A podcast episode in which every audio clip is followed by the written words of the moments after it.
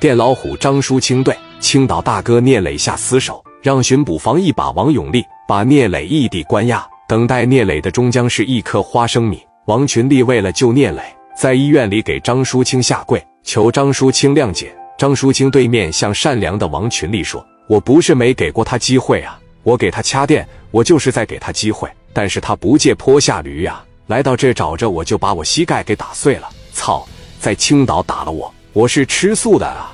我在这个位置上这些年，我没调走。你知道有多少人眼馋我这个位置？为什么我能做到？不琢磨琢磨呀！每个电老虎上来，别说三年、仨月，他都得吃得满嘴流油。我在这干了十一年，不琢磨琢磨呀，还是太年轻。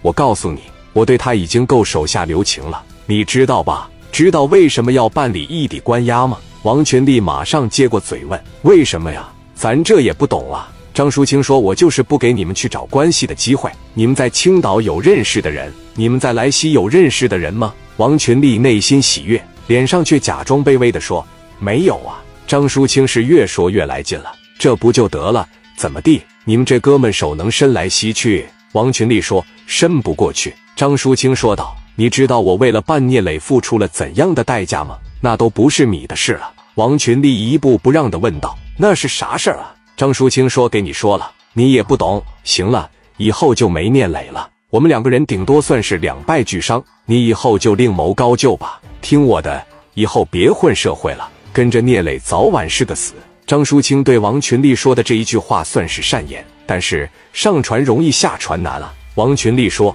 行行，我知道了，我知道了。”张淑清说：“出去吧，出去吧。”王群力从屋里出来。把门啪的一关，总算有点眉目了。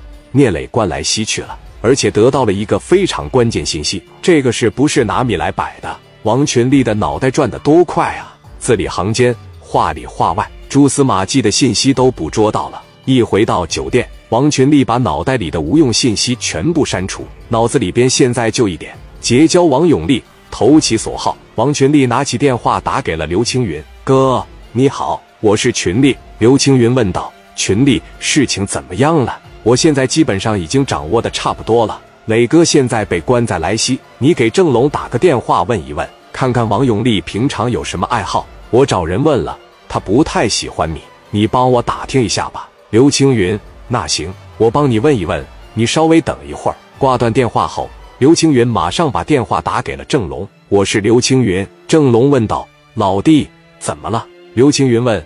你们老大王永利有什么爱好呀？郑龙想了一下，说道：“爱好他还真有，而且他这个爱好跟一般人可不一样。他喜欢朗诵，比较喜欢古诗词，特别喜欢名人字画。办公室里边挂了两幅画，不懂行的一看，那就是在市场二十块钱一幅找人写的，但是你看到落款的时候都能吓一大跳。每一幅画都价值百万甚至几十万，办公室里都挂着，家里就可想而知了。”刘青云说：“行了，那我就知道了。这个人好接触吗？当然不好接触了，都坐到我上边那个位置了。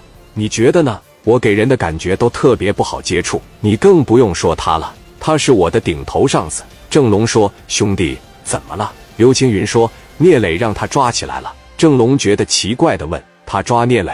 他这么大腕，怎么可能会盯着聂磊呢？”刘青云说：“不知道。”应该是青岛电老虎张淑清花重金了。郑龙说：“行了，我知道了，你帮他运作。”刘青云说道：“那必须运作呀。”郑龙提醒说：“他的事可不好办啊，你抓紧时间运作吧，先别管了。”刘青云挂了电话，紧接着把电话就打给王群力。